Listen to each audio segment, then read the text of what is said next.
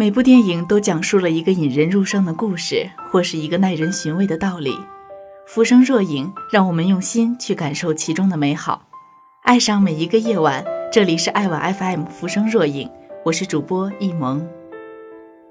很多时候，我们总会因为电影里的情节大笑或者痛哭，但电影过后，我们用不了多久就会释然。毕竟，电影多数都是虚构的场景，就像一场梦，时间一久，我们也就淡忘了。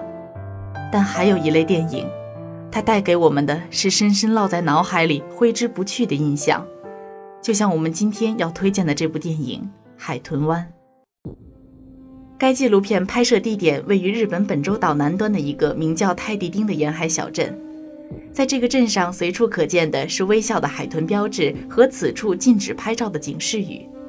一旦有陌生的面孔靠近港湾处，或者到海面上探个究竟，都会遭到当地人的推搡和辱骂。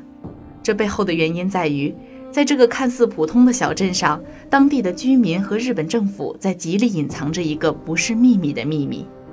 那就是每年都有两万三千只海豚在这里惨遭宰杀，而这场屠杀会一直持续五个月之久。为了阻断海豚利用它们的声呐进行交流和定位，当地的居民将尾部有凸圆的金属长杆伸入海中，并用锤子敲击长杆，形成一道声墙，以此将海豚吓退。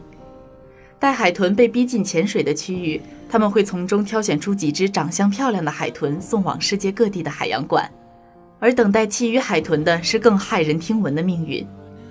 这些没有被选中的海豚会被当地的渔民赶到一个三面都是峭壁、像布袋似的海滩，然后在渔民的笑容和不断落下抬起的鱼叉中，渐渐失去挣扎的力气。很多人认为，仅仅将这些场面展示出来，并没有任何实际意义。它并不能说明我们应去呼吁泰迪丁居民猎杀海豚的行为。那么，如果将海豚替换成人类呢？当年同日本在中国南京进行惨无人道的大屠杀，有任何人对谴责此暴行有任何异议吗？为什么换到海豚被屠杀就变得没有意义了呢？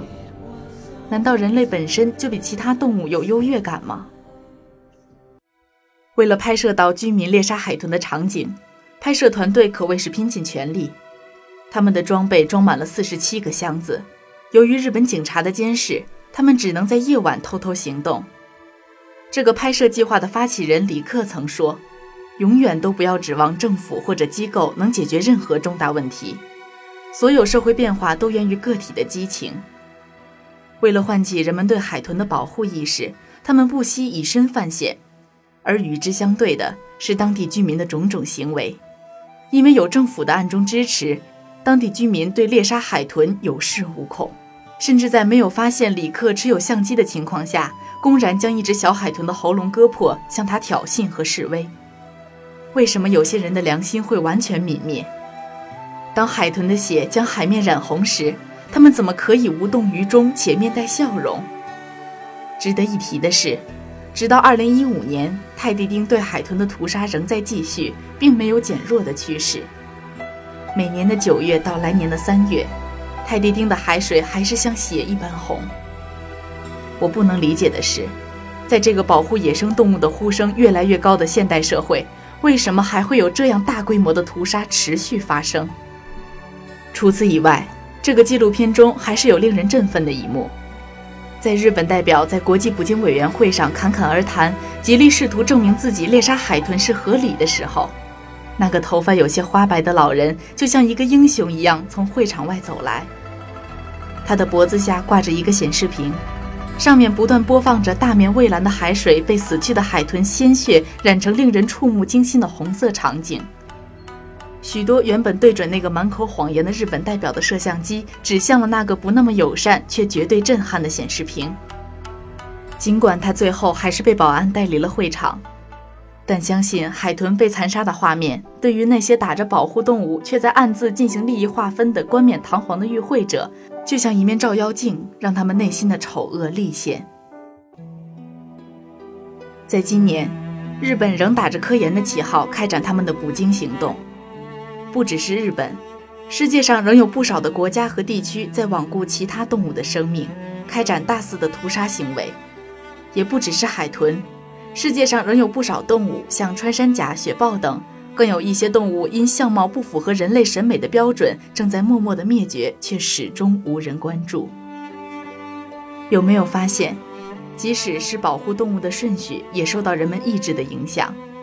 人们俨然将自己摆在万物主宰的地位。可我们这么想的时候，有没有想过自己为什么会有这个权利？难道就因为我们的大脑比较发达吗？那么以此类推，那些自诩聪明的人将资质平平的人踩在脚下时，我们是不是也应该觉得理所应当呢？但愿这个世界上的杀戮可以减少，但愿每一种动物都有属于自己的一方安宁天地。以上就是今天节目的全部内容了，感谢本期作者小申。如果您喜欢电台广播，可以通过爱晚 FM 微信公众平台或者官方微博获取更多内容。我是易萌，我们下期节目再见。